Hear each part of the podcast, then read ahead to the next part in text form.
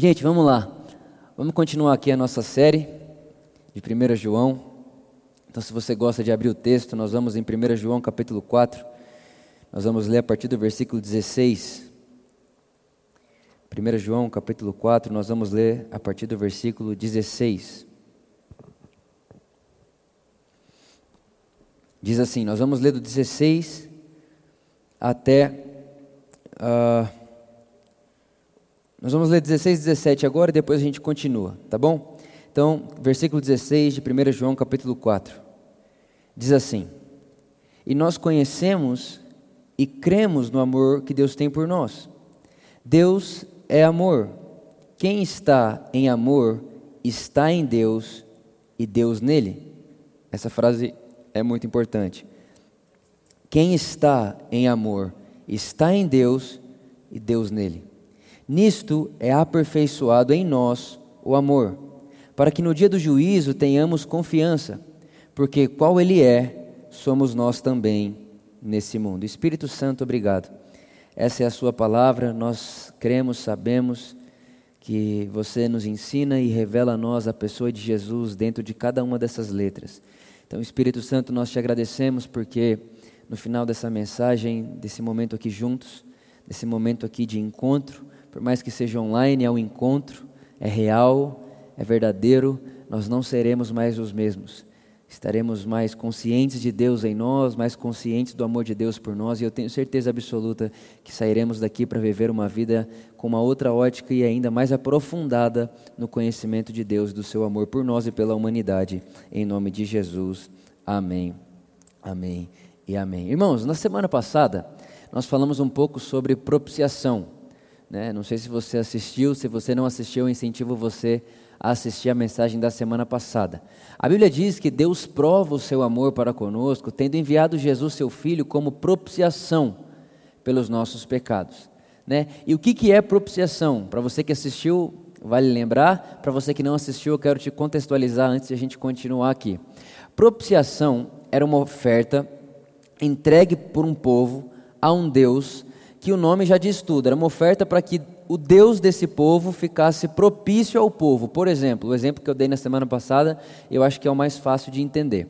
Vamos supor que você fosse fazer uma viagem de barco. Você vai atravessar de um lugar para o outro né, de navio no mar. Né? Vamos colocar esse exemplo. E aí você vai entrar no barco e antes de entrar no barco você, dá, você, você entrega uma oferta de propiciação ao Deus do mar. O que, que isso significa? Quando você entrega uma oferta de propiciação ao Deus do mar, você está entregando uma oferta a Ele para que Ele se torne propício a você. Então é como se você dissesse: Olha, eu te dou uma oferta para que enquanto eu estiver velejando nesse caminho, nessa trajetória que eu tenho para velejar, para atravessar agora, eu quero que você esteja propício a mim, ou seja, eu quero que você seja a meu favor. Eu quero que você não me mate, eu quero que, assim, não, não, não envie uma tempestade agora, segura as ondas agora, né? faz com que o mar fique calmo. Então, isso era o que chamava-se chamava oferta de propiciação. Quando alguém oferecia a Deus, né, ou a um Deus, seja lá qual for, um pedido de amizade. É, fica propício a mim, não, não me fira, me, me permita atravessar o seu mar sem que os ventos ou as ondas me matem. Isso significa propiciação, tornar-se propício por meio de uma oferta. Só que o que é interessante do Evangelho? O interessante do Evangelho é que o Evangelho não nos pede uma oferta de propiciação. A verdade do Evangelho é que o texto de João diz, aqui no capítulo 4 mesmo, verso 10, que Deus provou o seu amor para conosco, fazendo de Jesus, seu Filho, a oferta de propiciação por nós.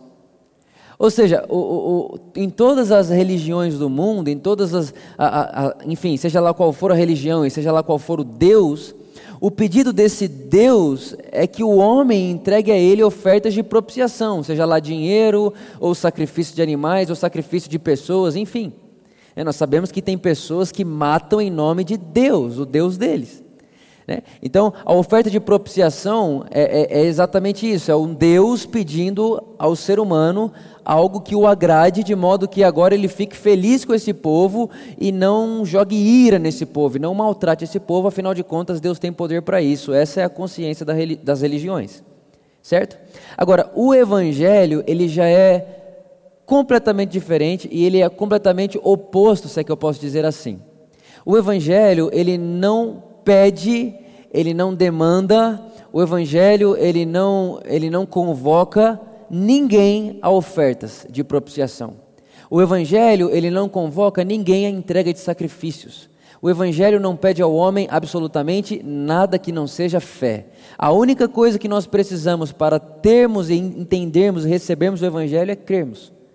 Mais nada. Por quê? Porque a oferta de propiciação do Evangelho é o próprio Deus.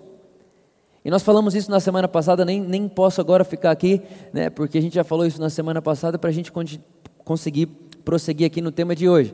Mas o que eu quero que você tenha em mente quando a gente começar a mensagem de agora é que Deus em Cristo se fez propício ao homem.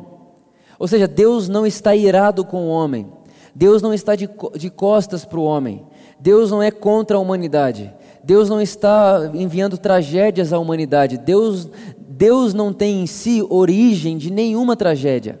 Deus não é a origem do mal. Deus não é a origem é, é, de doenças, Deus não é a origem de mortes, Deus não é a origem do mal, Deus é bom, isso é quem Ele é. Né? E a verdade é que você olha para mim e fala, Vitor, então por que, que tem tanto mal na terra? Por que, que a gente vê tanta coisa estranha? Por exemplo, agora estamos num momento pandêmico, né? Então, mais de 50 mil mortes. Ah, talvez você que está me assistindo perdeu alguém da sua família, alguém perto de você. Né? E aí você olha, por que, que isso existe? Isso não existe porque Deus quer que exista.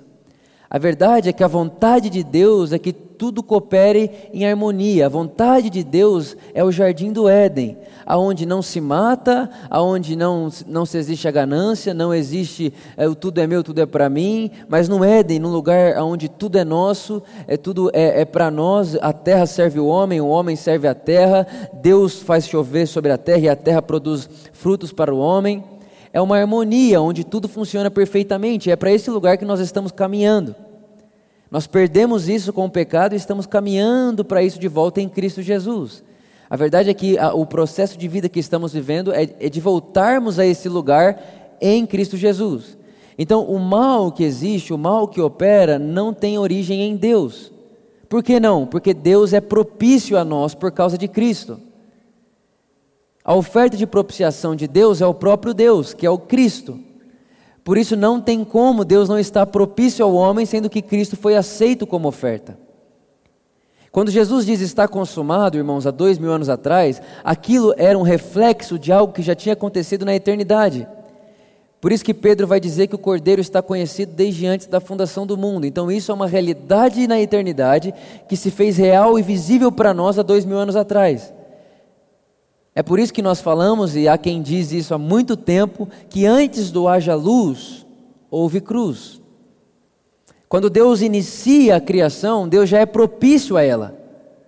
É por isso que quando o homem peca, Deus não passa a mão no mundo inteiro e acaba com tudo. É por isso que quando tem o mal, o estupro, o assassinato, a fome, a miséria, Deus não passa a mão em tudo e fala que vou acabar com tudo. E Deus não estaria sendo menos justo se fizesse isso. Mas por que, que Deus não faz isso? Por causa de Cristo Jesus, aonde desde antes da fundação do mundo Deus já se fez propício ao homem. Então o trabalho de Deus é em levar o homem de volta a esse lugar que o homem perdeu. Então Deus é por nós e não contra nós. Eu queria que você é, tivesse isso na sua mente, e é uma coisa que nós temos falado muito aqui. Deus não é, é mal, Deus não parece mal, Deus não faz coisas ruins para justificar fins bons, proveitosos. Isso não é Deus. Né? Deus, não, Deus não tem bons propósitos em fazer o mal para algumas pessoas. Deus não faz assim. Então nada do que é mal provém de Deus. A verdade é que de Deus provém a vida, de Deus provém a saúde, de Deus provém o que é bom, o que é belo, o que é luz.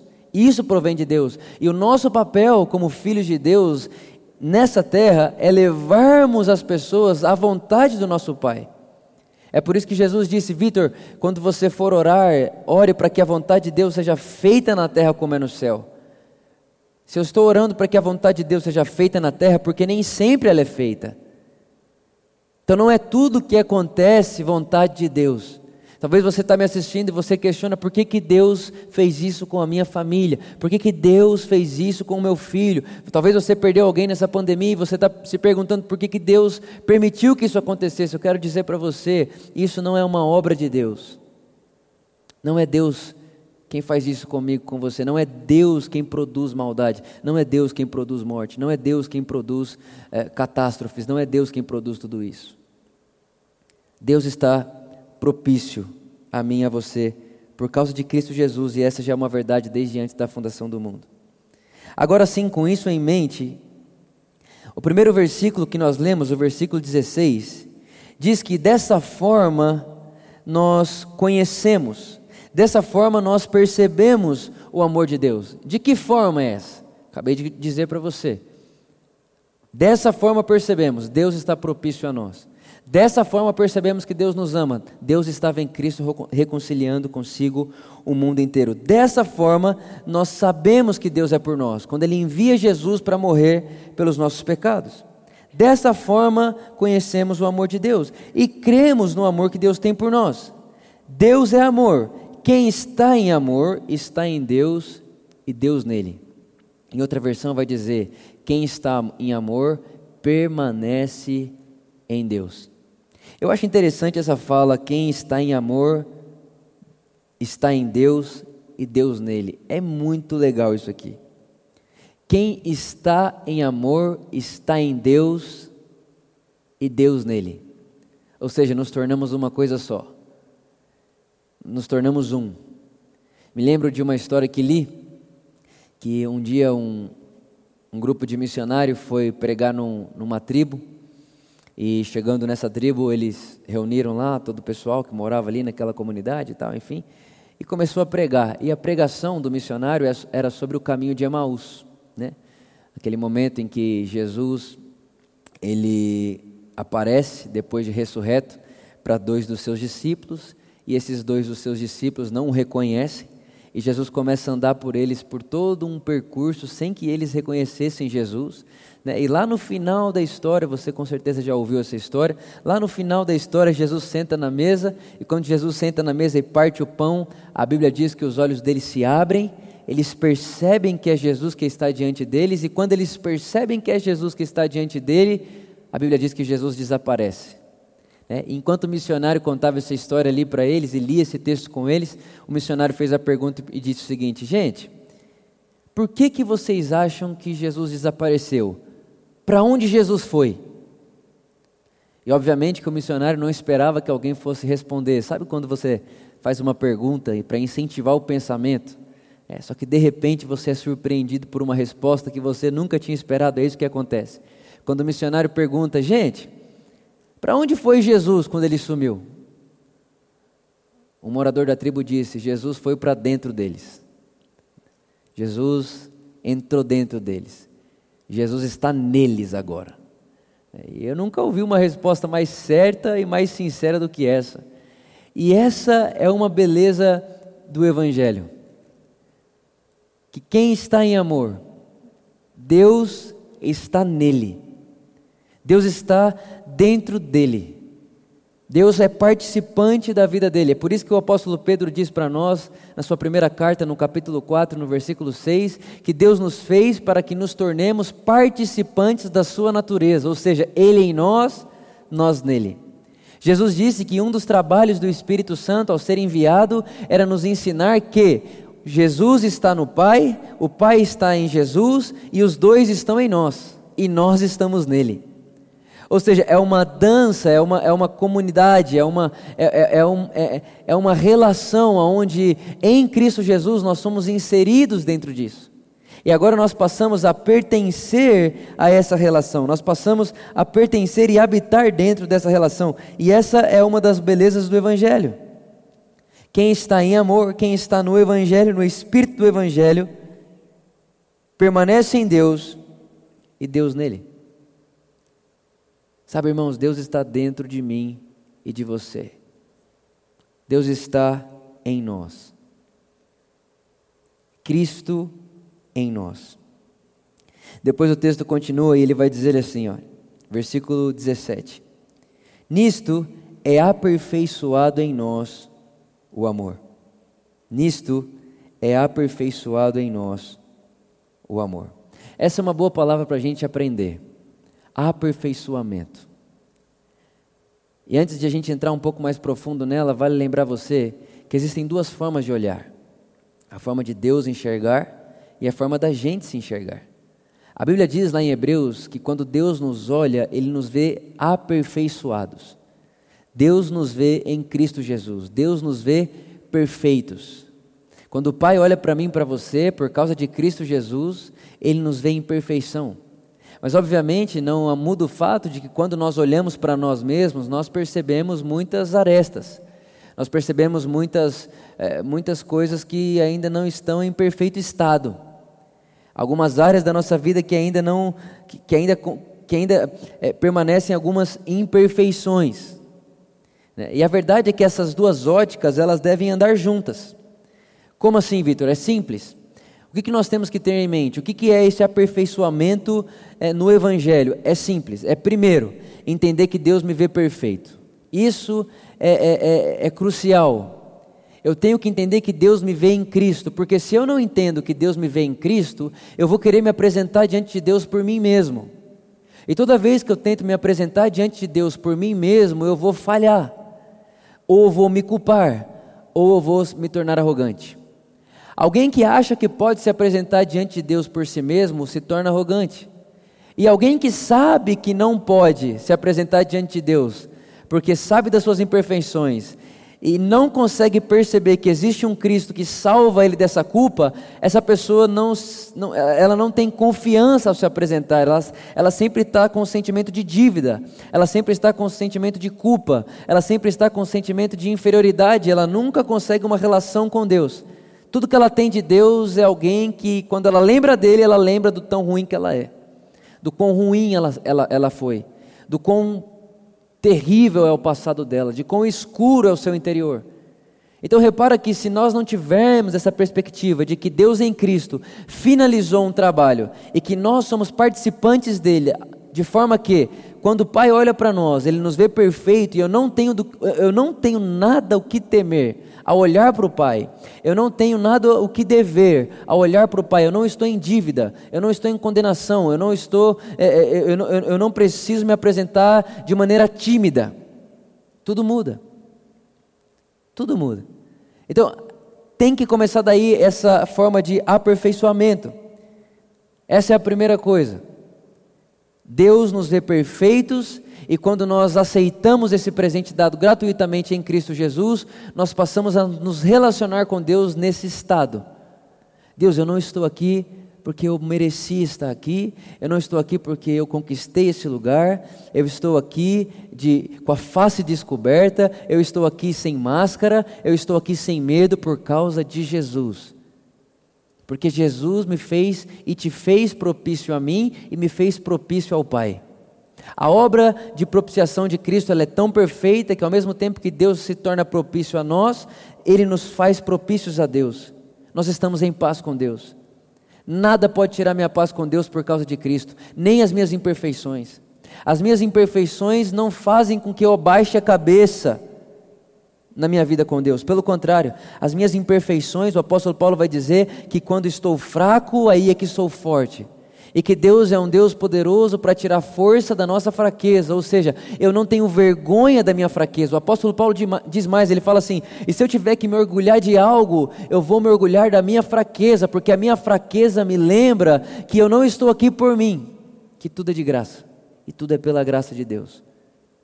De que eu não poderia chegar onde estou se não fosse a graça de Deus em mim. Então isso tem que estar na minha consciência e na sua. Deus nos vê perfeitos. Deus nos vê plenos. Nós estamos em aperfeiçoamento aqui, agora, nesse momento. Nós, nós olhamos e vemos imperfeições em nós. Nós sabemos que precisamos ser mais pacientes, mais amorosos, mais bondosos. E como isso acontece? Essa é a pergunta. Como isso acontece? Para responder ela, eu quero responder essa pergunta em dois pontos.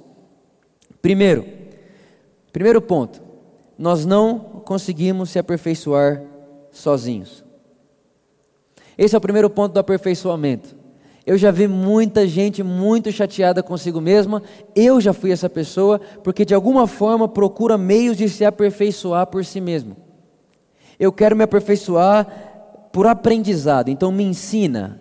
Como é que eu faço? Não é essa a mensagem de Jesus, não é essa a mensagem do Evangelho. Jesus não veio para nos ensinar a viver, ele veio para nos dar a sua vida, é muito diferente. Jesus não pede para mim copiá-lo sem antes dar para mim a força capaz de copiá-lo. Jesus não pede para mim ser como ele sem antes dar para mim o que faz ele ser ele, a sua divindade, o Espírito Santo, a pessoa de Deus dentro dele. Jesus, quando ele fala para mim, Vitor, eh, eu quero que você me siga, ele não pede para que eu o siga sem que antes ele me dê tudo que eu preciso de provisão para segui-lo. Por isso que andar com Jesus e aperfeiçoar, andar nesse caminho de aperfeiçoamento, não é um aprendizado, não é um processo de informação. A Bíblia vai chamar esse processo de novo nascimento, de revestir-se de Cristo Jesus para que Cristo seja formado em nós, porque nós temos a mente de Cristo. Uma vez eu li John Stott dizendo, no seu livro Discípulo Radical, ele falou o seguinte: seria impossível que você chegasse em mim e pedisse para que eu fizesse o que Shakespeare fez. Se chegasse em mim e falasse, Stott, você precisa fazer o que Shakespeare fez, eu diria impossível. E ele completa a resposta dele e diz: impossível a menos que você coloque sobre mim o espírito de Shakespeare. É impossível fazer o que ele fez, desde que eu não tenho o que ele tem. Agora, se você me der o que ele tem, eu posso seguir os seus passos. Por isso que andar com Jesus e ser aperfeiçoado nesse amor que o João está dizendo aqui para mim e para você, tem a ver com o novo nascimento, tem a ver com receber o Espírito de Deus, tem a ver com receber o Evangelho, para que Cristo seja formado em nós. Afinal de contas, Cristo em nós é a esperança da glória, e agora que Cristo foi formado em nós, Ele nos deu a sua mente, então pensamos como Ele pensa. Temos a sua mente, não só as suas ações. Não é sobre buscar ter as ações de Jesus sem ter a sua mente. Não é sobre copiar Ele sem ter primeiro a sua essência. Essa é a primeira coisa. Não conseguimos se aperfeiçoar sozinhos. E a segunda coisa, e eu queria que você prestasse bem atenção nisso, a segunda coisa é que esse aperfeiçoar é um trabalho em conjunto, é um trabalho harmônico, eu e Deus. Irmãos, Deus não aperfeiçoa alguém sozinho, eu te obrigo a aperfeiçoar, Ele não força ninguém a isso. Tudo vem de Deus, tudo vem de Deus. Mas lembra que eu falei para você? Se o Senhor não guarda a casa, em vão trabalho o sentinela. O convite de Deus para mim e para você é que participemos juntos dessa obra. Por isso, quando eu falo sobre aperfeiçoamento, esse não é um trabalho nem só seu, ou seja, você não pode fazer sozinho. E esse também não é um trabalho só de Deus, onde você senta, espera e fala, Deus, faz aí e ponto final. Não, não, não, não. É um trabalho em conjunto. Tem uma palavra que eu aprendi esses dias, que você vai ler no livro que você vai comprar lá na, na nossa loja, que diz o seguinte: a palavra é a pericose. O que, é essa pericose? Se chama, é, é, pericose significa interpenetração, que se refere à trindade, ou seja, é a relação da trindade, um está dentro do outro ao mesmo tempo. Né? Então nós podemos dizer que a relação da trindade é uma dança eterna. O Pai Criador, o Filho Redentor e o Espírito em nós formando esse Cristo. Então vamos lá. Trindade é a eterna dança, é uma dança eterna do Pai Criador com o Filho Redentor e o Espírito em nós, formando esse Cristo. Então, a Trindade é essa harmonia, a Trindade é essa dança. Nós falamos muito da Trindade aqui nessa série de 1 João. A Trindade, o que nós chamamos Deus, é a relação dessas três pessoas. Agora, olha que legal a oração de Jesus. A oração de Jesus em João 17 é: Pai, que eles, nós, irmãos, Jesus está dizendo, Pai, que o Vitor seja um em nós. É como se Jesus estivesse dizendo, Pai, que o Vitor participe da nossa dança. Que o Vitor participe, que a humanidade participe dessa dança harmônica da Trindade. E enquanto nós participamos dessa dança, estamos sendo aperfeiçoados no dançar. Enquanto nós participamos dessa dança do Pai, do Filho e do Espírito Santo, esse trabalho lindo da Trindade em mim e em você, nós estamos aperfeiçoando o nosso ser no modelo perfeito que é o Filho. Tem um cara que eu gosto muito, se chama Irineu, ele disse que quando Deus fez o homem, ele pensava em Cristo. Ou seja, irmãos, o nosso, o nosso destino é a imagem, é a perfeita exatidão de Cristo em nós, no nosso ser, no nosso caráter, no nosso pensamento, no nosso agir. Esse é o nosso destino. Nós falamos aqui também sobre, ver, sobre o que significa peregrinação espiritual. O que, que é isso? O, que, que, o que, que isso significa? Não é só deixar o, a terra ir para o céu. Não é isso. Peregrinação espiritual tem a ver com deixar o estado Adão para se tornar o estado Cristo. Nós falamos sobre isso aqui, é deixar de parecer com Adão para nos parecermos com Jesus, para sermos segundo a imagem do Filho. Esse é o propósito de Deus. Romanos capítulo 8 diz que Jesus seja o primeiro de muitos irmãos, que ele se torne o primeiro de muitos, como ele, que são exatamente como ele é. Então, a oração de Jesus é: Pai, que o Vitor participe dessa dança. E enquanto o Vitor participa dessa dança, ele é aperfeiçoado. Irmãos, a verdade é que o Pai nos convida por meio de Cristo a participarmos dessa dança. Cabe a nós aceitarmos o convite. É um convite para, para, se aperfeiçoar. Era um convite para crescer, é um convite para amadurecer, é um convite para, para que esse amor seja aperfeiçoado em mim e em você. Eu trouxe aqui também para você uma frase de C.S. Lewis que disse que a tarefa não ficará terminada nessa vida. Essa tarefa de nos tornarmos perfeitos como Jesus é aos nossos olhos, não ficará perfeita e não ficará terminada nessa vida. Mas Ele, Jesus, pretende nos levar tão longe quanto possível antes de morrermos. Irmão, olha que frase linda, olha que fala mais linda. A tarefa desse Vitor perfeito, aqui agora, visivelmente perfeito. Deus nos vê perfeito. Agora estou falando dessa ótica aqui, dessa ótica nossa, dessa ótica aqui é, horizontal. Essa tarefa do Vitor perfeito não será finalizada enquanto o Vitor viver nessa terra, obviamente que não. Mas ele, o que Lewis está deixando claro para mim e para você é que Jesus a Trindade, o Pai, o Filho e o Espírito Santo, eles estão, eles estão engajados em nos levar o mais longe possível até morrermos. Eu não sei se isso te empolga, mas me empolga muito. E enquanto eu leio essa frase para você, eu me lembro uma vez quando eu era adolescente, eu não, não, não sei se eu era adolescente, eu já era, enfim, talvez ainda seja adolescente. Uh, mas eu, eu me lembro quando eu era mais novo, eu escrevi assim, uma frase no meu bloco de notas, está até aqui. Eu escrevi assim: Espírito Santo, que enquanto você me assistir a viver, se lembre de Jesus. Esse é meu desejo e essa é minha oração. A minha oração era que o Espírito Santo, ao assistir o Vitor, lembrasse de Jesus vivendo.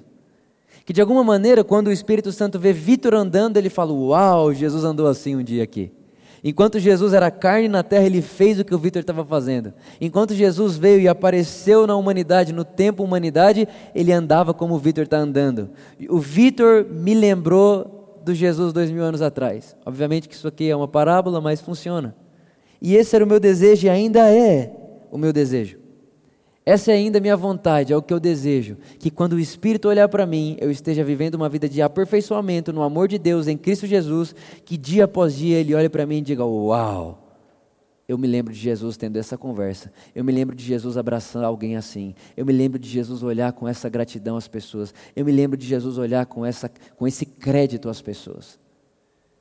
Esses dias atrás eu li uma frase, não me lembro de quem nem onde, que dizia o seguinte: você precisa não copiar o seu herói, mas você precisa ter o mesmo ponto de vista dele, você precisa enxergar o mundo como ele enxerga. E eu quero que o Espírito Santo olhe para mim e diga: Uau, dia a dia eu percebo o Vitor enxergando o mundo como Jesus enxerga. Esse é o aperfeiçoamento. Eu não posso fazer isso por mim mesmo, Deus não pode fazer isso sozinho, mas eu ouvi o convite de Deus me chamando para essa dança. Eu entrei nela, estou engajado nela e eu quero aprender a dança de Deus. Eu quero aprender a vida de Deus, eu quero aprender a forma de Deus viver. Eu quero aprender a forma de Deus pensar, eu quero aprender a, a, a forma de Deus olhar a humanidade, eu quero aprender. Eu quero ter em mim os mesmos sentimentos que há em Deus. É isso que o apóstolo Paulo fala: tende em vós o mesmo sentimento que há em Cristo Jesus. Eu quero isso para mim. Eu quero isso para mim. Eu me lembro também de, essa semana, ouvir uma fala que me marcou muito. E a fala era a seguinte: Se você pegar um bebê um saco de areia, um potinho de água e um potinho de comida e colocar o bebê pertinho desse, desse é, balde com areia, desse potinho de água e desse potinho com comida, ele não vai saber o que fazer. Ele não sabe porque ele é um bebê.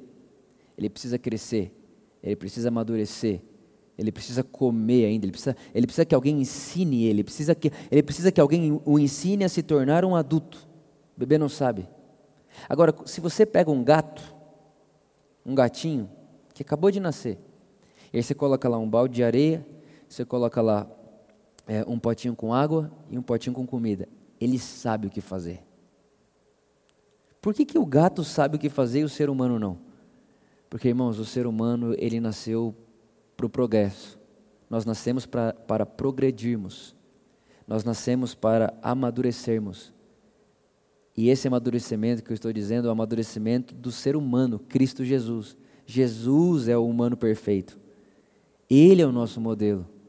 E da mesma forma que um bebê não sabe o que fazer sozinho, obviamente, quando nós nascemos para Deus e percebemos esse mundo evangelho, nós não sabemos o que fazer muito bem sozinho, mas o Espírito Santo, a igreja, o corpo de Cristo, os seus amigos, o seu grupo familiar, o seu carral, as pessoas à sua volta. Obviamente que talvez você seja tão sozinho que o Espírito tenha, esteja fazendo isso sozinho em você, mas uh, quase que sempre Deus utiliza pessoas para ensinar você: olha, eu não vou colocar você para fazer isso sozinho ainda, vem cá, deixa eu alimentar você.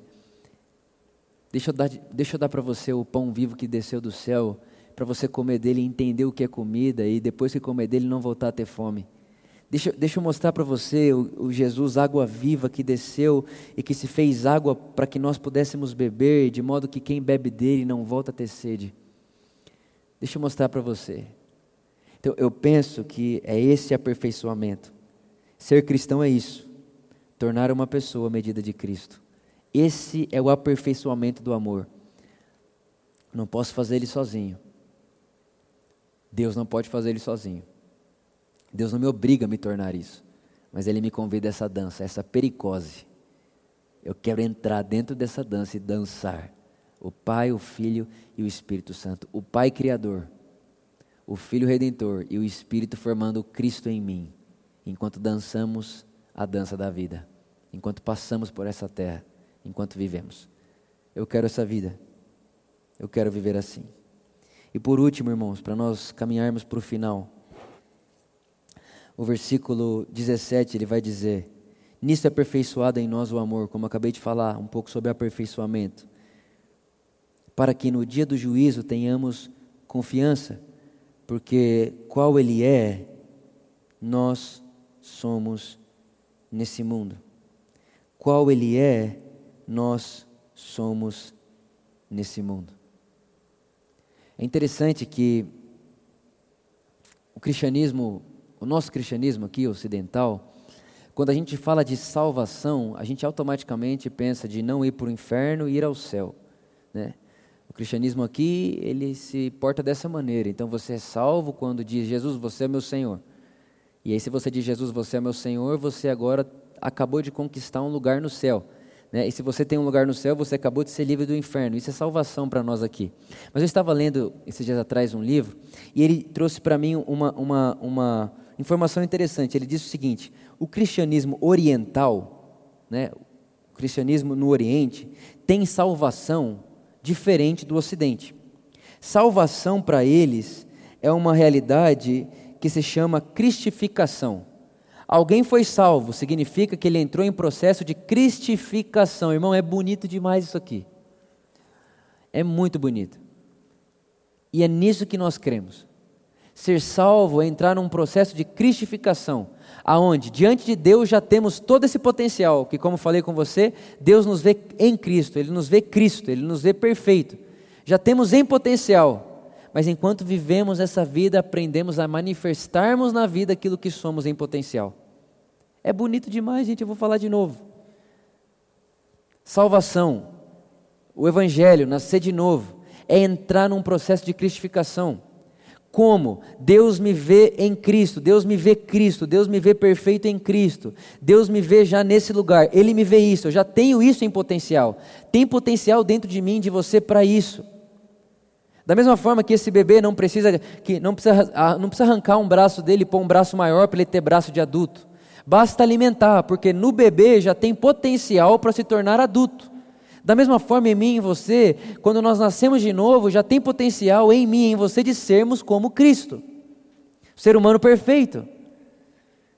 E quando esse potencial vai sendo aflorado, de modo que ele começa a se manifestar? Quando nós entramos na dança de Deus, quando nós entramos nessa relação, quando nós nos deixamos levar pelo vento.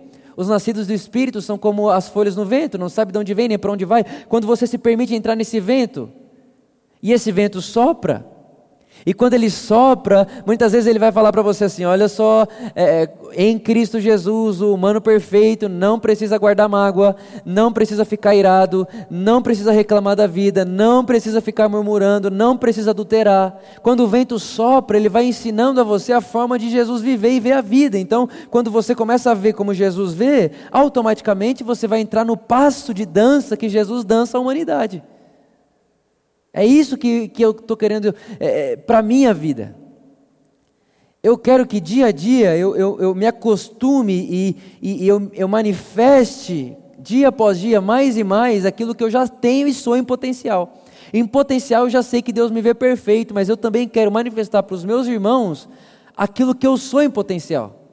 Eu quero que os meus irmãos vejam em mim o que eu vi em Cristo. Eu quero que, as, que a humanidade veja em mim o que eu vi em Cristo, porque quando isso acontece é a esperança da glória. Cristo em nós, esperança da glória. Ou seja, quanto mais Cristo em mim aparecer, mais esperança de glória para os irmãos que me assistem viver. Por isso que enquanto nós vivemos, somos filme para as pessoas que nos assistem. E esse filme que elas estão vendo, ou gera nelas mais do mesmo, ou gera esperança da glória. E eu quero que o filme que as pessoas estão assistindo quando me vêm vivendo seja um filme que traz esperança que traga paz. Por quê? Porque participo da dança de Deus, participo dessa relação, me deixo ser levado nesse vento.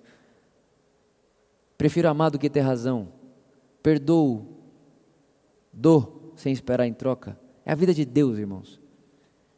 Mesmo sendo Deus, não usurpou ser igual a Deus, ao que devia pegar-se antes, tomando forma de servo. Ou seja, eu me torno servo de todos. Enquanto se dança com Deus, é isso que se aprende. Enquanto se vive com Deus, é isso que se aprende. E esse se chama o processo de cristificação ou, ou deusificação, onde dia após dia estamos transformando em manifestação aquilo que somos em potencial. 2 Coríntios capítulo 3, versículo 18. Eu quero ler mais dois textos para você. 2 Coríntios capítulo 3, versículo 18. Vamos ler aqui. 2 Coríntios capítulo 3, versículo 18. Mas todos nós, com o rosto descoberto, refletindo como um espelho a glória do Senhor, somos transformados de glória em glória, na mesma imagem como pelo Espírito do Senhor. Então repara, nós com o rosto descobertos contemplamos como um espelho que a glória do Senhor e somos, e somos transformados de glória em glória, ou seja, contemplamos a glória e somos transformados de glória em glória. Agora coloca para mim o capítulo 4, verso 6.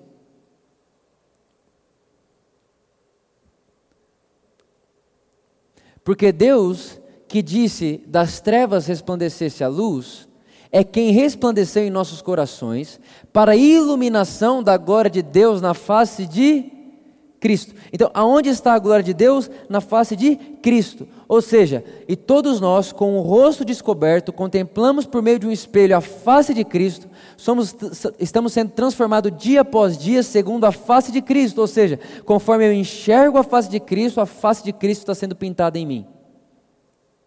Conforme eu olho Cristo, eu me torno Cristo. Conforme eu, eu percebo, eu me torno como Ele é. Por isso que eu disse para você que minha oração é, o meu desejo é que o Espírito Santo, quando vejo o Vitor andando, vivendo, se movendo, se portando, seja uau, como ele me lembra a forma como Jesus Cristo, o filho de Maria e de José lá atrás, como o filho lá, o Jesus lá de Nazaré andava. Se portava. E a resposta para isso é como?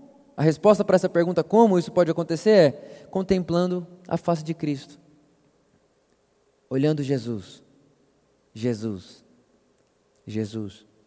E enquanto eu olho Jesus, eu entro nessa dança, aonde não é Deus que me aperfeiçoa sozinho, mas enquanto dançamos, Ele em mim, eu nele, estamos em aperfeiçoamento do ser humano Vitor. Isso é aperfeiçoamento. Isso é se aperfeiçoar em amor. Próximo versículo, versículo 7, para a gente caminhar para o final aqui. O pessoal da música já pode vir vindo, tá? Temos, porém, esse tesouro em vasos de barro. Irmão, olha o que ele está dizendo. Temos esse tesouro. Que tesouro? Que tesouro é esse? A face de Cristo. que tesouro é esse? A glória de Deus, que é a face de Cristo, sendo refletida em nós nós temos esse tesouro da glória de Deus, a face de Cristo, em nós, ainda como vaso de barro. Para que a excelência do poder seja de Deus e não de nós. Que vaso de barro é esse que ele está falando? Obviamente que é o corpo corruptível. Ou seja, a salvação não começa quando esse corpo deixa de existir.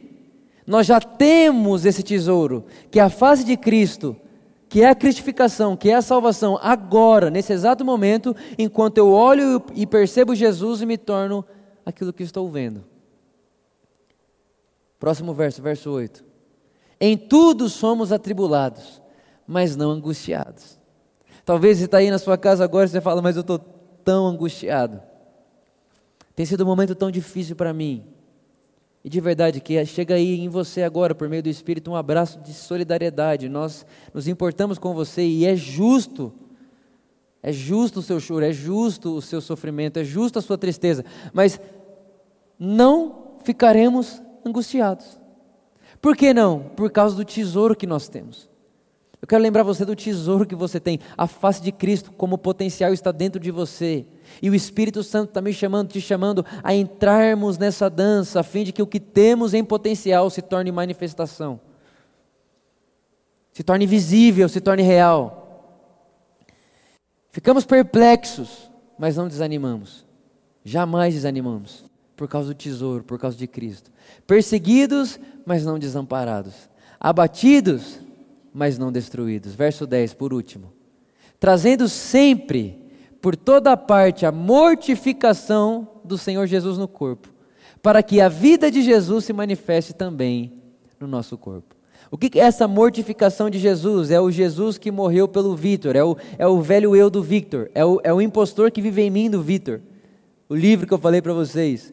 É esse falso eu. Eu trago sempre essa mortificação desse falso eu desse eu que não quer entrar na dança, desse eu que quer viver fora dessa dança, porque dentro dessa dança, quando alguém me der um tapa no rosto, é, o falso eu fala, devolve, mas a dança diz, não devolve, dê outra face.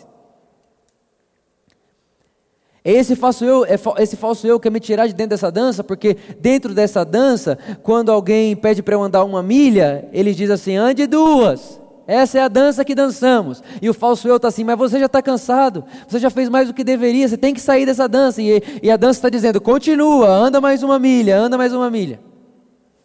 É esse falso eu que olha para mim, para você e fala assim: é, é, é, esse cara é mau. Ele não merece sua atenção. Esse cara é ruim. Ele não merece sua atenção. Esse falso eu está gritando. Ele não merece sua atenção. Mas a dança da Trindade está dizendo assim: ó, o Senhor é tão bom e tão gracioso que faz o sol nascer sobre bons e maus. Ou seja, ele não é favoritista, ele não trata melhor o bom e pior o mal.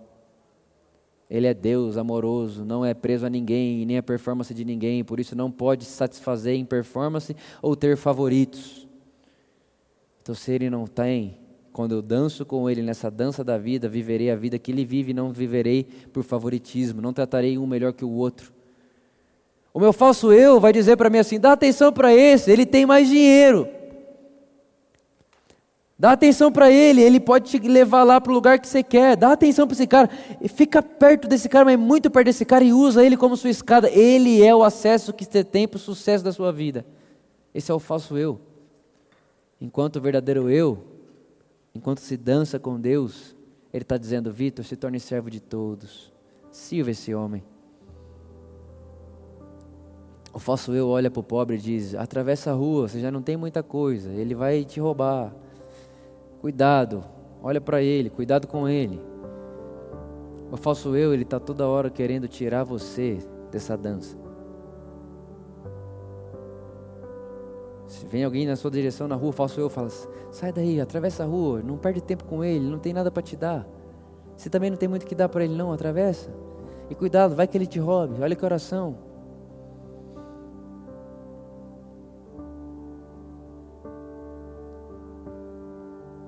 for ainda um, um pouco pior, olha a cor dele. Aí você atravessa a rua e fala: Ufa, Deus me livrou. Não, foi só seu falso eu tirando você da dança. Então, o meu desejo, irmãos, é me engajar nessa dança de modo que meu falso eu se torne tão morto que eu nunca mais o ouça falar. que quando ele falar ou não falar, para mim não muda nada, porque eu já estou tão entrosado nessa dança que eu já nem sei como ele fala. Isso é viver uma vida de aperfeiçoamento. Isso é viver uma vida dia após dia, segundo a imagem de Deus, em Cristo, estamos sendo transformados. E eu trouxe para a gente orar mesmo agora, já falei cinco vezes isso. Mas agora para a gente orar, eu trouxe uma frase. Por que, que eu trouxe essa frase? Na verdade é um livro Hoje de manhã fui fazer meu exercício. Quando eu subi na bike, eu levei o Kindle que a gente tem lá em casa. E a Luísa comprou uns livros que ela está lendo no Kindle também. Então, quando eu abri o Kindle, eu já estava com essa mensagem pronta, obviamente. E quando eu abri o Kindle, estava exatamente uma fala ali que eu tinha acabado de escrever para conversar com vocês. o que eu tinha escrito é: quando nós recebemos essa vida, quando nós somos, recebemos o Evangelho, nascemos de Deus e nascemos de Cristo, nascemos do Espírito, agora sim, porque temos o Espírito, passamos a copiar Jesus. Nós temos sim que copiar Jesus, agora sim. Não copiar para alcançar sua performance, mas queremos copiar porque temos seu espírito, é diferente. Agora sim, e a hora que eu abri o Kindle, estava no livro que a Luísa estava lendo um dia antes, Estava escrito assim, ó, comece copiando. A hora que eu falei, Jesus, e não é um livro cristão, nem nada disso.